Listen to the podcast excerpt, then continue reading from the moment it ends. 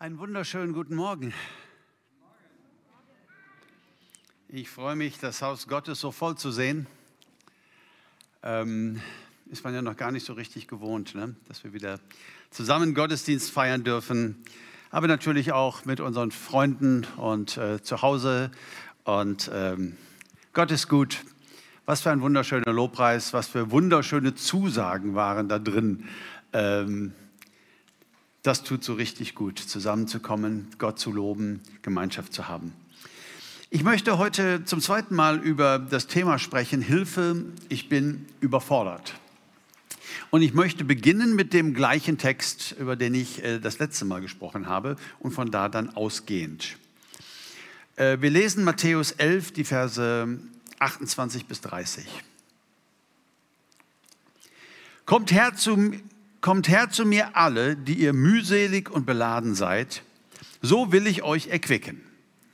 Nehmt auf euch mein Joch und lernt von mir, denn ich bin sanftmütig und von Herzen demütig. So werdet ihr Ruhe finden für eure Seelen, denn mein Joch ist sanft und meine Last ist leicht. Wir haben letzte Mal darüber gesprochen, dass es augenscheinlich so ist, dass es sehr, sehr viele Menschen gibt, die sich überfordert fühlen.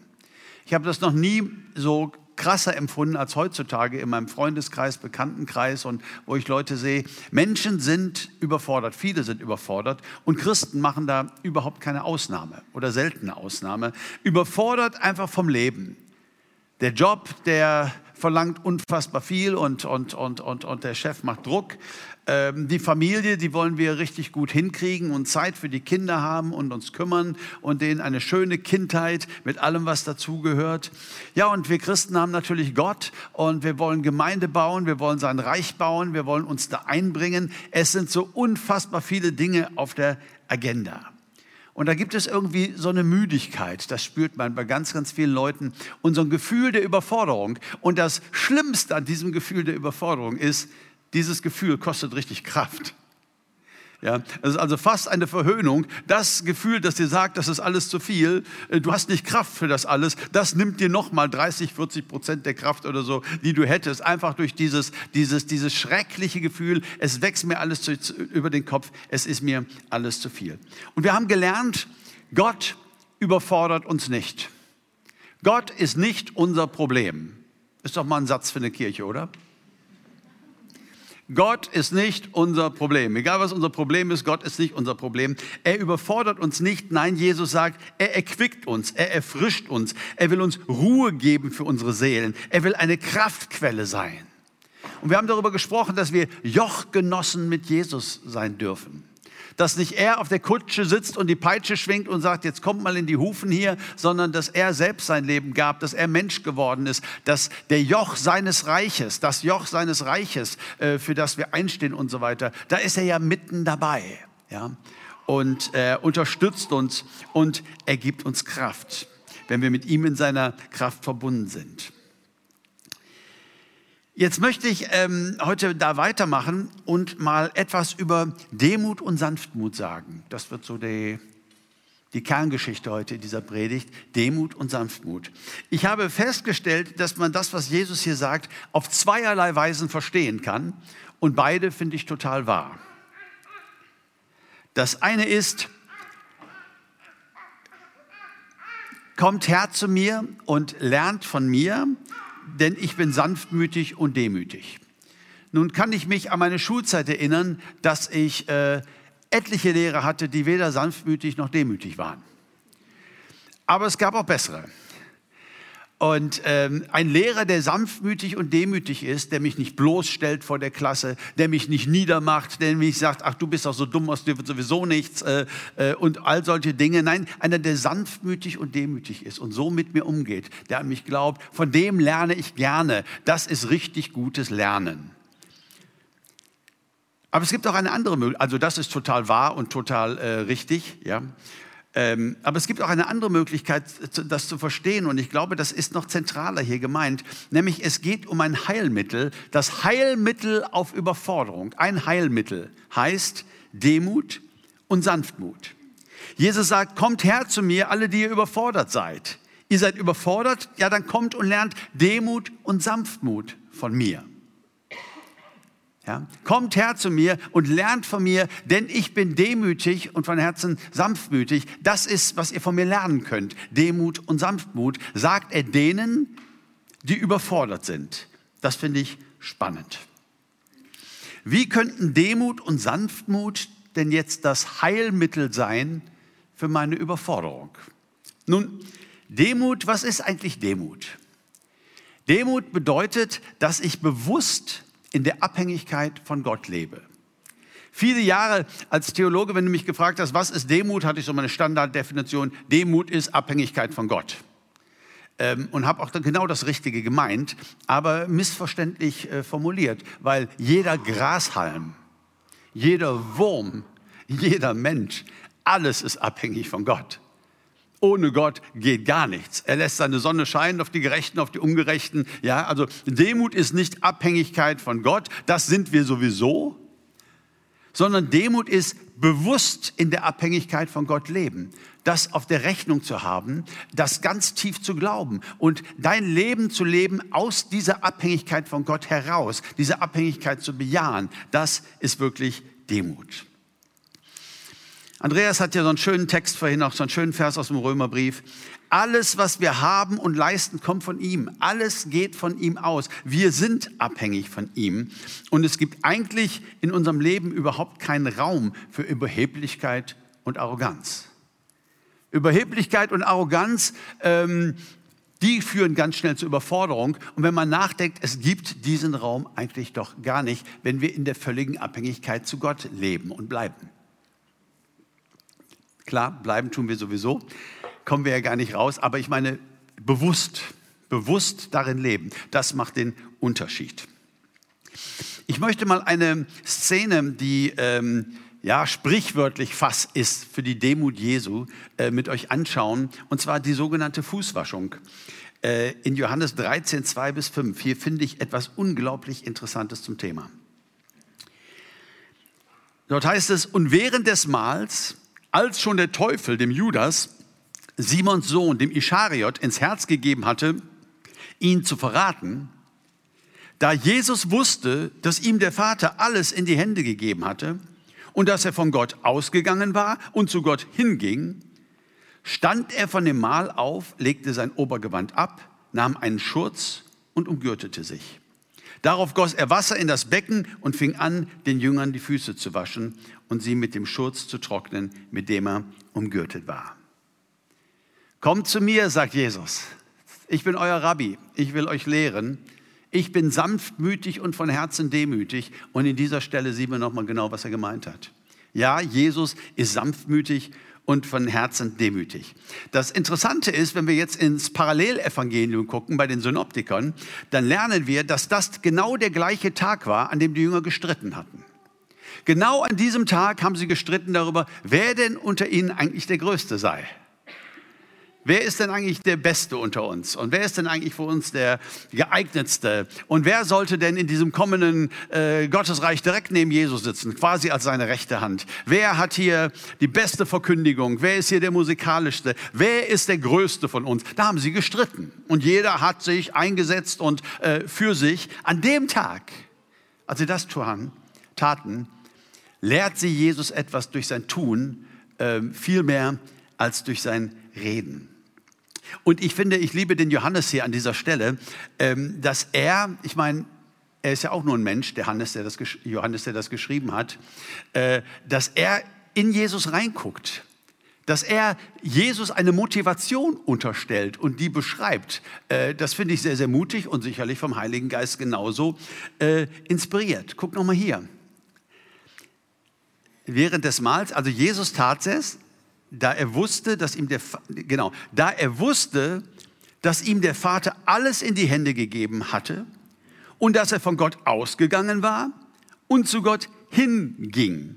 Also, ähm, ich sag mal, ganz, ganz große Demut, aber auch in einer sehr, sehr gefestigten Identität. Jesus wusste, wer er war. Er wusste, wo er herkam. Er wusste, wo er hinging. Er lebte mit Gott. Das war sein Vater, verbunden mit ihm. Und er wusste, Gott hat alles in meine Hand gelegt. Und in dem Wissen, dass Gott alles in seine Hand gelegt hat, könnte man sich doch eigentlich auf den Thron setzen. Wird doch besser passen. Also wenn Gott alles in meine Hand gelegt hätte, dann würde ich sagen, ich reiß die Weltherrschaft an mich und lass mir huldigen. Und äh, so, in dem Wissen, dass Gott alles in seine Hand gelegt hat, in diesem Wissen zieht er die Schürze um und wäscht seinen Jüngern die Füße. Das finde ich einen absoluten Hammer. Demut hat auch ganz viel mit Identität zu tun. Auch wir kommen vom Vater, er hat uns gesandt in diese Welt und auch wir gehen zurück zum Vater, uns in dieses ewige Gottesreich. Und Gott hat ganz vieles in unsere Hand gelegt. Wir haben Begabungen, wir haben Berufungen, wir haben so all diese Dinge, die machen uns reich und die machen uns besonders. Und es gibt eine Sicherheit, eine echte Sicherheit in einer gefestigten Identität. Und das, ihr Lieben, ist ein ganz, ganz wichtiger Schlüssel zur Demut zu einem Leben aus der Abhängigkeit von Gott. Ich weiß, wer ich bin. Ich weiß, was er mir zugesprochen hat. Ich weiß, und ich muss nicht mehr dafür kämpfen, wer der Größte ist. Ich brauche mich nicht daran zu beteiligen. Ich weiß, was Gott in meine Hand gelegt hat. Ich weiß, wo ich herkomme. Nein, ich kann dienen. Ich kann dienen und ich kann anderen die Füße waschen. Das ist, was Jesus uns hier vormacht.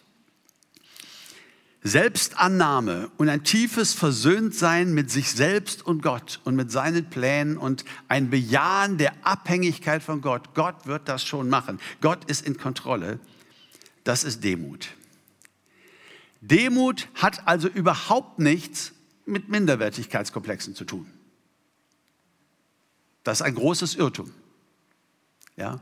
Wenn jemand sagt und du sagst, hör mal, das hast du aber prima gemacht, gefällt mir gut. Ach nee, ja, das und so. Und muss dann das eigene Werk wieder runtermachen angesichts eines kleinen Lobes, äh, wo ich manchmal dann Freunden sage, hey, du musst mal lernen, ein bisschen Ehre zu empfangen. Meine Güte. Ne? Äh, nee, ich kann das alles gar nicht und was und so. Und das, das, das, das mag man mag sich da selbst demütig vorkommen. Es hat aber mit Demut überhaupt nichts zu tun. Das ist ein Minderwertigkeitskomplex. Den würde Gott dir so gerne nehmen. Da würde Gott dir so gerne sagen, das hast du sowas von überhaupt nicht nötig. Du darfst dich freuen an dem, was du machst. Du darfst dich freuen an dem, was du bist.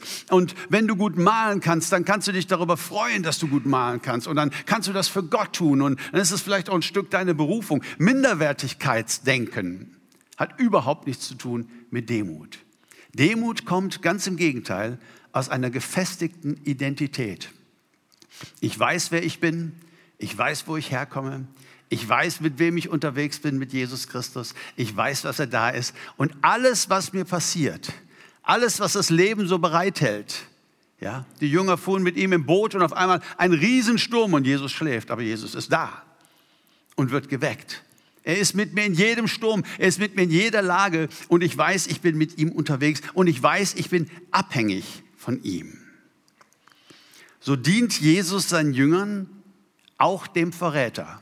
Er wusste, wer der Verräter war. Und er dient ihm genau wie allen anderen, wäscht ihm die Füße. Das finde ich schon sehr krass. Wer unsicher ist, wird sich immer behaupten müssen. Aber wir als Jünger Jesu dürfen in dieser Identität ruhen. Der Vater hat alles in meine Hände gelegt. Und weißt du, der Vater hat auch alles in deine Hände gelegt. Also alles, was du brauchst alles, was du brauchst, um mit ihm unterwegs zu sein. Und mit dieser Identität, da dürfen wir ruhen. Ich möchte hier einen kleinen Satz raushauen der Werbung. Am Mittwoch beginnt wieder unser K3-Kolleg und äh, möchte euch alle ganz, ganz herzlich einladen. Da wird es wieder um Identität gehen, meine Identität in Christus. Es wird um so ein bisschen Glaubensgrundlage, aber ich empfehle es auch für jeden alten Hasen. Ähm, als ich jetzt das Ganze nochmal angeguckt habe, habe ich mich wieder riesig drauf gefreut und habe gesagt, ja, da müsste auch nochmal mehr dranbleiben hier. Und es hat mich total zu mir gesprochen. Identität ist ein ganz, ganz wichtiges Thema. Und gesunde Identität ist auch ein Schlüssel zu wahrer Demut. Also ihr seid herzlich eingeladen. Andreas wird gleich noch was dazu sagen. Was ist denn dann Sanftmut? Nun, da gibt es viele gute Definitionen. Ähm, ich folge heute der, Sanftmut ist eigentlich die Frucht der Demut. Sanftmut und Demut gehen zusammen. Sanftmütig ist, äh, ist, wenn ich aus der Demut heraus reagiere. Ja? Wenn ich ein demütiger Mensch bin, und so wie Jesus uns hier Demut vormacht, und da kommt jemand irgendwie äh, und kommt uns komisch, Wir können sanft bleiben, wir können gelassen bleiben, wir können sachlich bleiben, statt zornig, zornig zu werden, sarkastisch, ausrasten. Den Demütigen erkennst du an seiner Sanftmut. Also das ist voneinander nicht zu trennen. Versteht ihr? Wenn ich unterwegs bin in einer tiefen Abhängigkeit von Gott und ich weiß, alles, was mir heute passiert auf dem Arbeitsplatz, ich bin mit Jesus unterwegs und es ich erwarte auch, dass Dinge in meinem Leben nicht toll sind und dass es Rückschläge gibt. Und jetzt kommt da dieser Kollege, der kommt mir jetzt quer und der sagt jetzt so ein Blödsinn und ähm, ich bin in Gottes Hand und ähm, das heißt ja nicht, dass ich zustimmen muss. Das heißt ja nicht auch, dass ich nicht mal ganz Klartext sagen muss, äh, kann, was ich davon denke. Aber nein, ich muss nicht ausrasten. Ich muss nicht persönlich werden. Ich muss nicht sarkastisch werden. Ähm, ich nehme diese Herausforderung an. Ich bin abhängig von Gott und er mutet mir diese Situation zu und dementsprechend bin ich sehr viel weniger genervt von irgendwelchen Leuten. Jetzt guck mich doch nicht so an. Ich weiß, ich muss selber üben. Ja? Mit dem Gedanken muss man unterwegs sein. Aber versuch nicht an deiner Sanftmut zu arbeiten. Das ist überhaupt nicht, das kann nicht der Schlüssel sein. Das heißt ja nur zusammenreißen. Ja? Sondern lass uns äh, in Demut mit Gott unterwegs sein. Und Sanftmut ist die Frucht, die sich aus der Demut ergibt. In Matthäus, 5, Matthäus 21, Vers 5, da heißt es, sagt der Tochter Zion, Siehe, dein König kommt zu dir, sanftmütig und reitend auf einer Eselin. Die Religionen dieser Welt haben viele, viele Götter anzubieten. Und sie alle sind allmächtig, groß und allmächtig und souverän und können alles. Und ähm, das Kommen eines Königs das ist übrigens auch ein eschatologischer, ein endzeitlicher Begriff, wenn ein König kommt. Wir denken so an die ganze ähm, Endzeitgeschichte. Wenn Jesus kommt, wenn der König kommt, das ist etwas so Mächtiges. Das ist etwas so Mächtiges. Als ich noch ein kleiner Junge war, in Wuppertal aufwuchs, da hat meine Oma mir erzählt von dem Tag, als der Kaiser kam. Ich habe es vergessen. Also ich, was genau das Datum war, ich hatte es jetzt die Tage nochmal recherchiert, schon wieder vergessen. Aber da redete man Jahrzehnte später drüber. Ich weiß davon, ihr Strahlen in den Augen. Und es war natürlich Kaiserwetter. Und der Kaiser kam nach Wuppertal. Ob er in Schwelm halt gemacht hat, kann ich jetzt nicht sagen, aber äh, könne mich ja nicht für verantwortlich halten. Ne? Aber der Kaiser kam nach Wuppertal. Und so, das Kommen eines Königs. Und das hier passt überhaupt nicht zur Religion und zu all dieser Mentalität. Dein König kommt zu dir. Und zwar sanftmütig und reitend auf einer Eselin. Und das sind ja einleitende Worte. Jesus kommt nach Jerusalem und einige Tage später wird er gefoltert, zusammengeschlagen, verspottet, an ein Kreuz genagelt. Lässt sich das gefallen, der König, der zu dir kommt. Reagiert nicht, schimpft nicht, schlägt nicht um sich, sondern geht seinen Weg. Könige kommen mit Macht und mit Forderungen. Jesus ließ sich festnehmen. Jesus lieferte sich wirklich aus. Er war demütig. Er war mit Gott unterwegs. Er wusste, welchen Weg er zu gehen hatte. Er wollte den Willen des Vaters erfüllen und Menschen erlösen. Auch die, die ihm das gerade antaten. Das ist schon bärenstark, oder? Das bedeutet es, ein Leben in Demut, in abhängig, bewusster Abhängigkeit von Gott. Es macht uns so viel gelassener. Es macht uns so viel gelassener. Demut und Sanftmut sind also Zwillinge, aber die haben noch zwei Geschwister und das sind auch Zwillinge. Ich weiß nicht, kennt irgendeiner eine Familie, die zweimal Zwillinge hat? Ich habe darüber nachgedacht. Ich glaube, du kennst einen. Guck mal, ich kannte bis jetzt noch keinen. Aber hier äh, möchte ich mal dieses, dieses Bild benutzen. Ja? Also Demut und Sanftmut, Zwillinge, aber die haben noch ein Geschwisterpaar, die sind auch Zwillinge, äh, gehören ganz eng zusammen, nämlich Dankbarkeit und Genügsamkeit. Hier wird es ein bisschen praktisch, wie wir auch ähm, immer mehr in diese Abhängigkeit von Gott bewusst kommen können. Dankbarkeit und Genügsamkeit habe heute so gerne mit euch gesungen und hat um das Lied gebeten, äh, dir gehört mein Lob. Auch wenn es gerade schwierig ist. Wenn mein Lobpreis sich mit Leiden mischt, egal was du mir gibst, egal was du mir nimmst, du bist und bleibst mein Gott, dir gehört mein Lob. Das ist alles, worüber ich heute spreche. Das ist Demut. Ja, ich bin unterwegs mit Jesus und nehme mein Leben und jede Situation aus seiner Hand. Dankbarkeit und Genügsamkeit. Wenn der Herr mir etwas Großartiges schenkt, dann ist das super. Dann nehme ich das gerne an, dann nehme ich das gerne mit und ich lobe Gott dafür. Aber ansonsten will ich auch so dankbar und glücklich sein. Ich will auch so dankbar und glücklich sein. Ich will auch mit weniger klarkommen. Ich will auch zurückgehen können im Leben. Das ist ja bei den meisten Menschen so wahnsinnig schwierig. Ne? Eine Gehaltserhöhung, eine richtig schöne Gehaltserhöhung, wie lange merkt man die eigentlich? Ich finde relativ kurz, oder? Und danach ist man so plus, minus, pleite, wie man vorher war. Ne?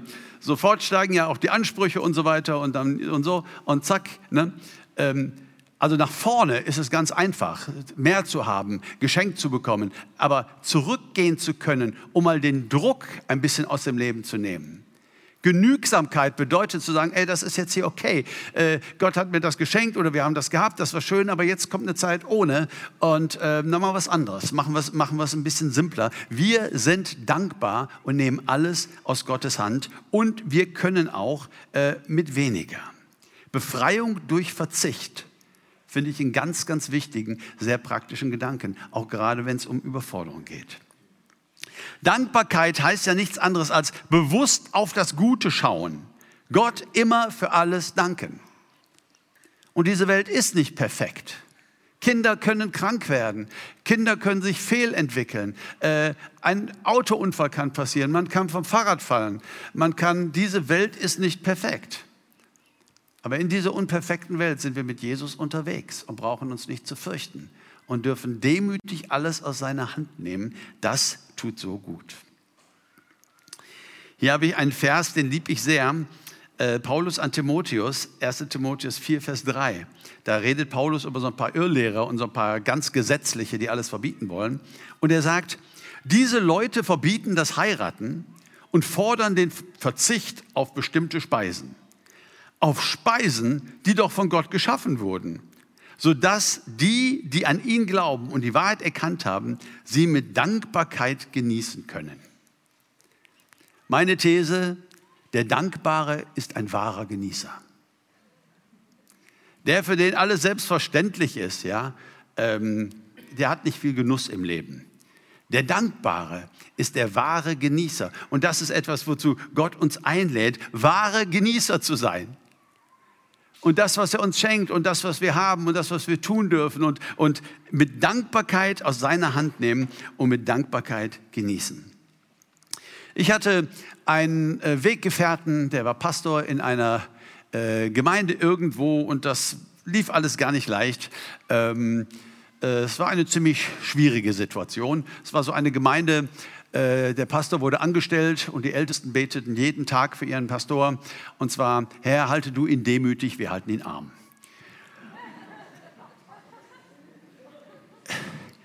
Aber nun hatte er auch, Kinder und, und, und wollte auch mit seiner Familie schön wohnen und hat sich ein Haus gekauft. Und der arme Kerl, äh, die Jahre, die ich ihn begleiten durfte, immer dieser finanzielle Druck, die Abzahlungen. Es passte alles nicht wirklich. Ja. Es passte alles nicht wirklich. Und das war auch andauernd ein Thema. Manchmal hatte ich ein bisschen Angst, dass er vielleicht ja auch ein bisschen verbittert. Die Jahre vergingen und äh, seine Kinder verließen das Haus und er sagte dann, es geht gar nicht mehr, ich muss jetzt, ne? und hat sein Haus verkauft. Da hing sein Herz ziemlich dran und ist in eine Wohnung gezogen. Es war ein Haus mit richtig schönem Garten und ähm, später traf ich ihn und hat mich gefragt, Mensch, der hing so sehr daran. Ich hoffe, das hat ihm nicht irgendwie den Rest gegeben. Ich hoffe, das ist jetzt nicht so ein verbitterter alter Bruder. Und nein, er war begeistert. Er sagt, du, wir haben so eine schöne Wohnung. Und weißt du, Dinge, über die ich noch nie vorher nachgedacht habe. Ein Picknick einpacken, eine Decke nehmen, da ist ein Park. Da war ich noch nie drin. Der wird von meinen Steuergeldern angelegt. Der ist so wunderschön. Die, die Rosen werden geschnitten. Ich muss da gar nichts machen wie in meinem Garten. Wir breiten die Decke aus, meine, mein Schatz und ich, und wir picknicken und wir genießen das Leben für lau. Es ist so ein Reichtum, wenn wir einfach mal einen Schritt zurückgehen können im Leben. Wenn das Auto nicht immer größer werden muss, der Urlaub nicht immer exotischer und hier noch anbauen und da noch machen und hier und da, das bringt auch ganz, ganz schön viel Druck in unserem Leben. Sondern mit Demut und Sanftmut, durch Dankbarkeit und äh, Genügsamkeit. Ich glaube, das ist, worum es geht. Ich habe das mal in seinem Lernsatz zusammengefasst.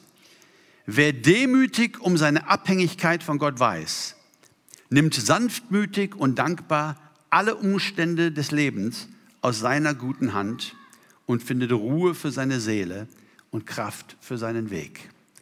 Das wäre so für mich mal eine Zwischenzusammenfassung. Das ist, Demut ist so etwas Geniales, bringt uns so viel Gelassenheit. Wir sind in Gottes Hand. Lass mich noch mal etwas zur Ursache für Überforderung sagen, nämlich Stolz, auch wenn das ja eigentlich schon gesagt ist, aber es ist vielleicht gut, dass wir uns das noch mal getrennt angucken. Die Ursache, übrigens die Ursache für alles Übel in dieser Welt ist Stolz. Stolz ist die Ursünde vom Garten Eden angefangen und Stolz ist auch die Hauptursache für Überforderung. Stolz ist also dementsprechend der Glaube, unabhängig von Gott etwas leisten zu können.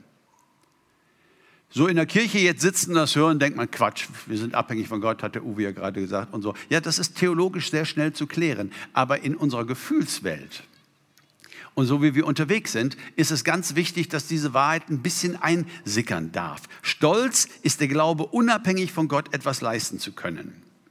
Und keiner, zumindest kein Christ, würde das jemals sagen, oh, ich leiste Dinge unabhängig von Gott. Ja, keiner würde das sagen, aber trotzdem kann da eine Haltung sein des Stolzes, die wir gar nicht merken und die uns das Leben ganz schön schwer macht. Der Apostel Jakobus hat einen wunderbaren Text dazu geschrieben und äh, den möchte ich kurz mit euch teilen. In Jakobus 4, 13 bis 16 ist ein wichtiger Schlüssel.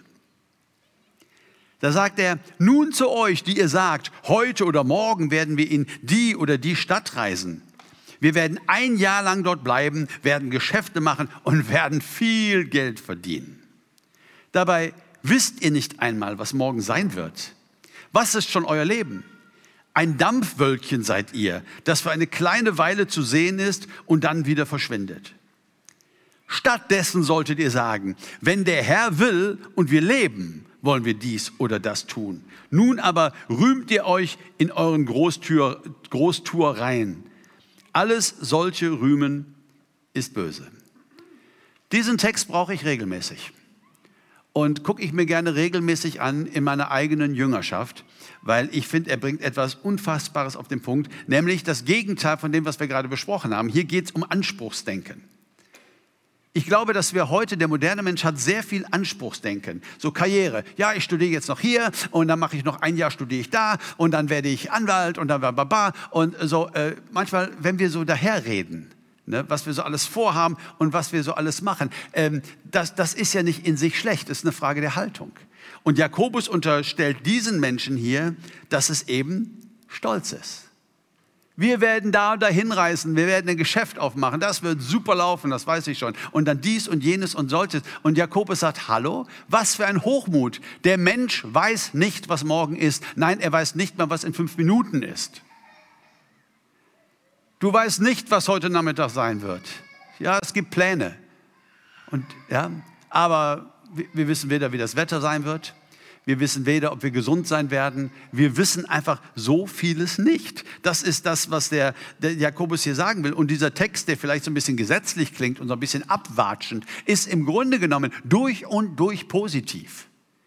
Hier ist ein Punkt, der uns zur Überforderung und zum Burnout führt. Dieses Anspruchsdenken und dann mache ich noch hier und dann mache ich noch da und dann bin ich noch die perfekte Mama oder der perfekte Papa. Und äh, zum perfekten Elternsein gehört natürlich auch, dass man mit denen jede Woche dann, dann, dann, dann, dann, dann, dann und zum Musikunterricht fahren und zurückholen. Und außerdem in der Firma werde ich ganz groß rauskommen und außerdem werde ich mich in die Gemeinde einbringen. Und wir planen, es ist so ein Anspruchsdenken, als, als wäre das alles so ganz normal und in unserer Hand. Ich nenne das mal Überforderung durch Selbstüberschätzung. Diese, versteht ihr, was Jakobus hier nicht will? Wenn Andreas gleich ähm, einige Bekanntmachung macht und dann sagt, nächsten Sonntag treffen wir uns wieder hier, dann könnte einer sagen, äh, äh, äh, du sollst sagen, so der Herr will und wir leben. Hast du dich die Predigt zugehört? Versteht ihr? Es soll uns hier kein frommer Schnack angedreht werden. Ja? Frommer Schnack hat nicht die geringste Fähigkeit, dein Herz zu verändern oder irgendetwas zu verändern in deinem Leben. Es soll uns hier eine Haltung gespiegelt werden. Ja? Zu sagen, ich weiß gar nicht genau, was kommt. ich habe das gar nicht zu entscheiden. Ähm, ich lebe mit Gott. Und ja, ich plane und bei meinen Planungen spreche ich mit Jesus und sage ihm, du, was denkst du denn? Und ich bin mit Jesus verbunden, mit ihm unterwegs. Und diese Leute in diesem so so positivistischen Denken. Ich bin ein Freund von ganz viel positivem Denken, von ganz viel Optimismus. Aber diese Leute ähm, geben Geld aus, was sie noch gar nicht haben. Sie rechnen mit einer Zeit und mit Möglichkeiten und einer Marktlage und ganz vielen Dingen, von denen sie überhaupt nicht wissen, wie es kommt. Und wie anders kann das enden im Leben als immer wieder große Enttäuschungen? Wie anders? Demut bedeutet, unser Leben aus Gottes Hand zu nehmen und mit ihm zu leben. Es wird Rückschläge geben. Wir werden manches nicht so hinbekommen, wie wir das gerne möchten. Wir haben uns manches anders vorgestellt im Leben. Auf einmal kommt eine Krankheit, auf einmal so, ja. Wir sind mit Jesus unterwegs, wir beten, wir bringen ihm auch diese Anliegen und glauben, dass er auch helfen und eingreifen kann. Aber eins wissen wir auch, wenn er uns den Glauben nicht schenkt, den Berg zu versetzen, dann schenkt er uns die Kraft, ihn zu erklimmen. Und zwar gemeinsam, weil wir sind ja Jochgenossen. Wir gehören ja zusammen. Und so leben wir unser ganzes Leben aus dieser Abhängigkeit zu Gott. Und das Anspruchsdenken ist im Grunde genommen eine subtile Art von Stolz, Überforderung durch Selbstüberschätzung. Und lass mich noch eine Form ganz subtilen Stolzes sagen, und das ist der Perfektionismus. Perfektionismus ist, kann, ich sage es mal im, im Konjunktiv, kann eine, eine Form subtilen Stolzes sein. Jetzt versteht mich nicht falsch. Wer mich kennt, der weiß, ich bin kein Freund von schludriger Arbeit. Wer mich kennt, der weiß, ich habe recht hohe Standards und vor Dingen da, wo ich leidenschaftlich bin, da, wo ich eine Vision habe, da, wo ich mich berufen fühle, äh, da gebe ich alles. Ja, da will ich wirklich das Beste, Beste, Beste, Beste rausholen. Ähm, das ist auch völlig in Ordnung. Das ist eine gute Haltung.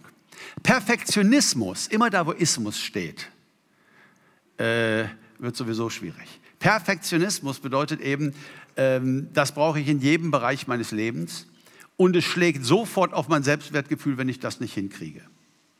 Man soll doch, man muss doch, man muss doch alles hinkriegen, alles so toll. Und, ähm, und ich möchte euch gerne heute sagen dürfen, vor dem Himmel ist alles provisorisch.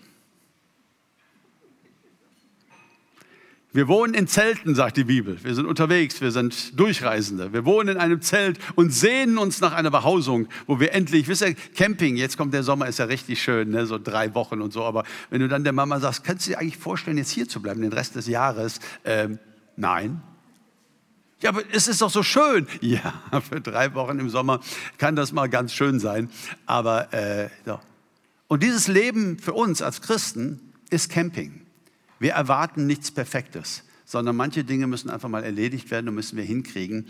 Und ähm, bei aller Wertschätzung und auch dieser Haltung, ich will mein Bestes geben für Gott in allem, was ich mache und so, total super. Aber achten wir auf den Perfektionismus.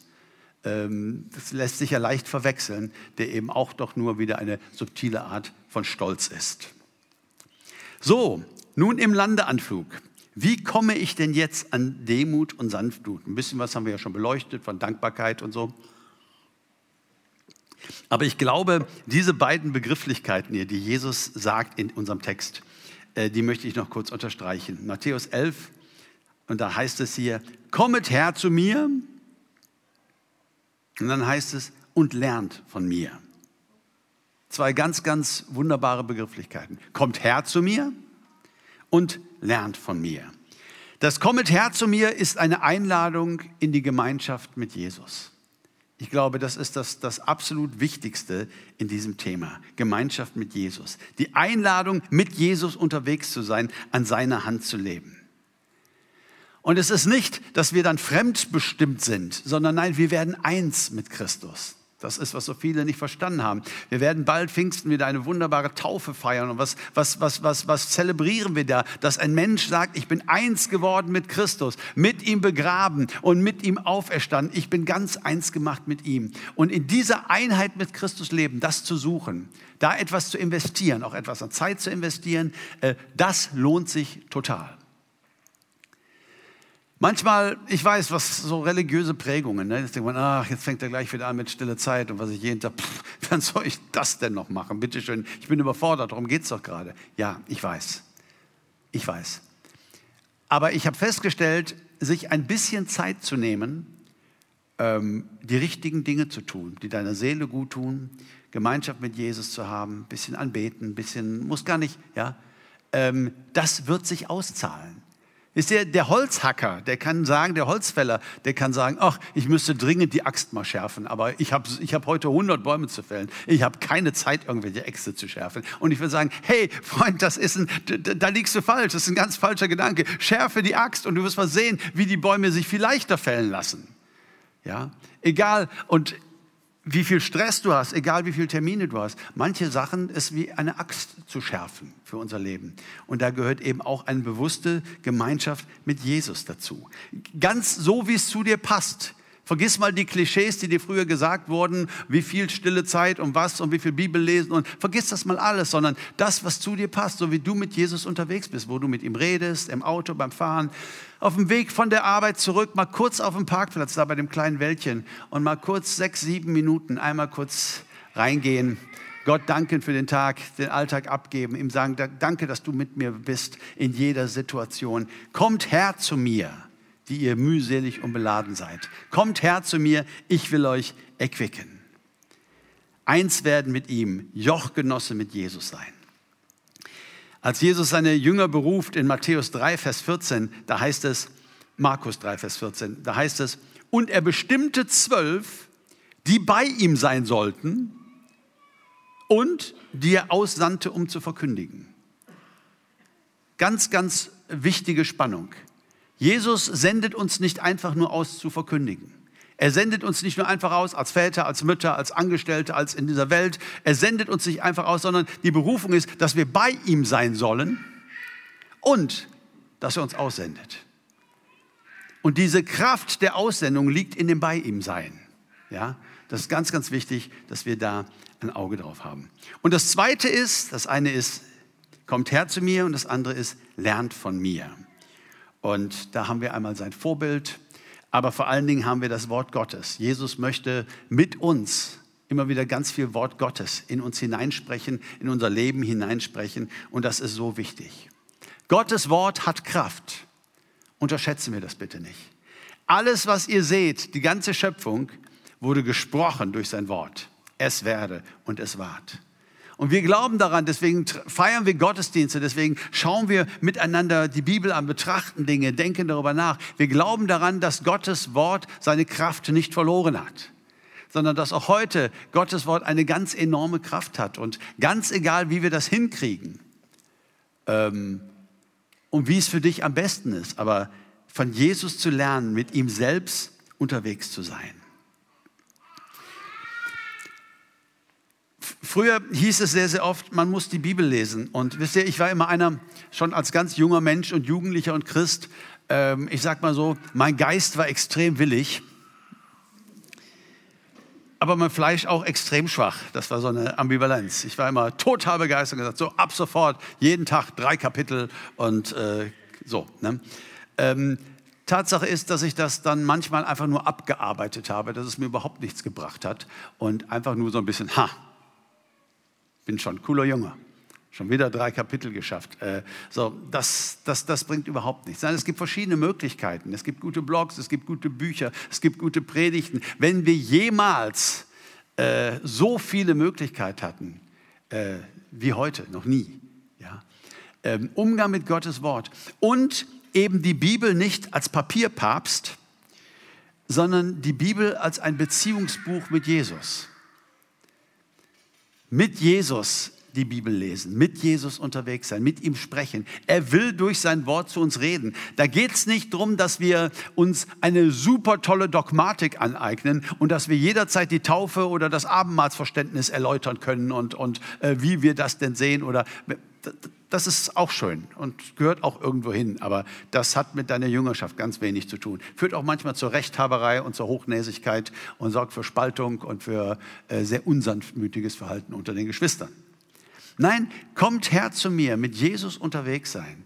Und er redet zu mir auch durch sein Wort, spricht hinein in mein Leben und ich verinnerliche sein Wort und erinnere ihn an sein Wort und, und bin mit ihm unterwegs und lerne von ihm.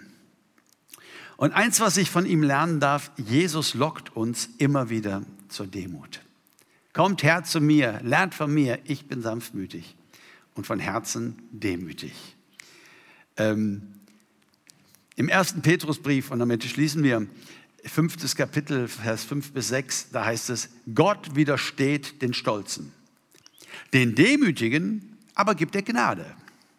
So demütigt euch nun unter die gewaltige Hand Gottes, damit er euch erhöhe zu seiner Zeit. Alle eure Sorgen werft auf ihn, denn er sorgt für euch. Was für eine Einladung, der Überforderung zu entkommen im Leben. Von Jesus Demut lernen. Wir demütigen uns, das ist die Aufforderung.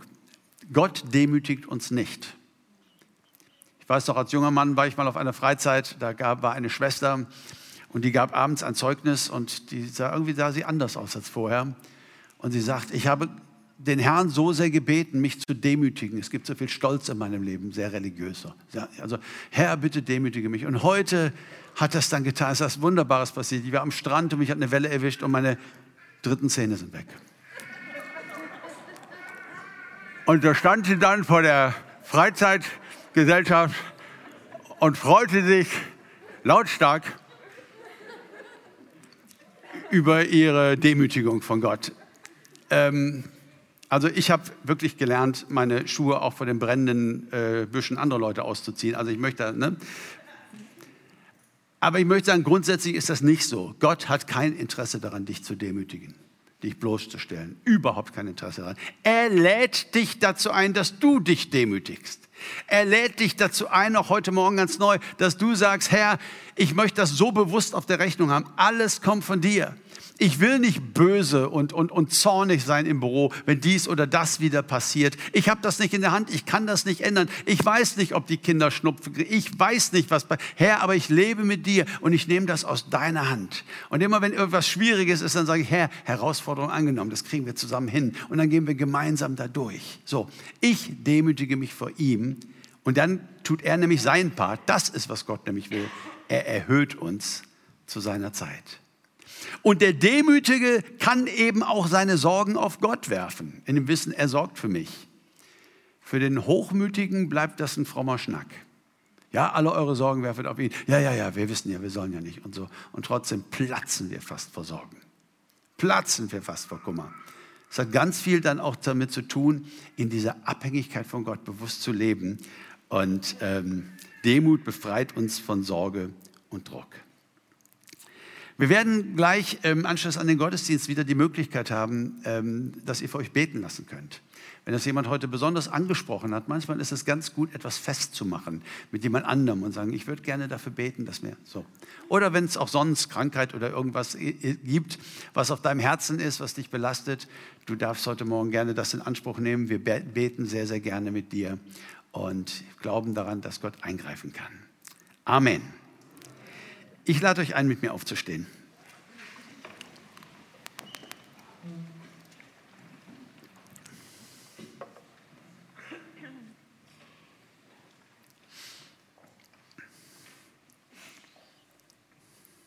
Herr Jesus, was für ein unfassbar krasses Angebot, dass wir zu dir kommen dürfen und von dir lernen dürfen. Demut und Sanftmut. Herr, dass wir wirklich anders das Leben gestalten können als Menschen, die dich nicht kennen. Dass wir sorgenfreier sein dürfen. Natürlich bleibt es umkämpft in dieser Welt. Aber Herr, dass wir sorgenfreier sein dürfen, dass wir weitergehen dürfen auf diesem Weg. Und jeden neuen Tag aus deiner Hand nehmen, auch heute wieder unterwegs mit Jesus. Ich weiß nicht, was sein wird. Ich weiß nicht, was mir begegnen wird. Aber ich bin mit dir unterwegs, Jesus ich bin dein Jünger. Wir sind gemeinsam unter einem Joch.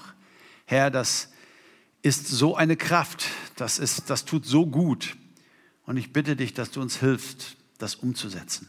Ich bitte dich, dass dieses Wort nicht von den Vögeln weggepickt wird auf dem Weg, sondern dass es etwas ist, was auf guten Herzensboden fällt und was Frucht trägt, das uns verändert, Herr.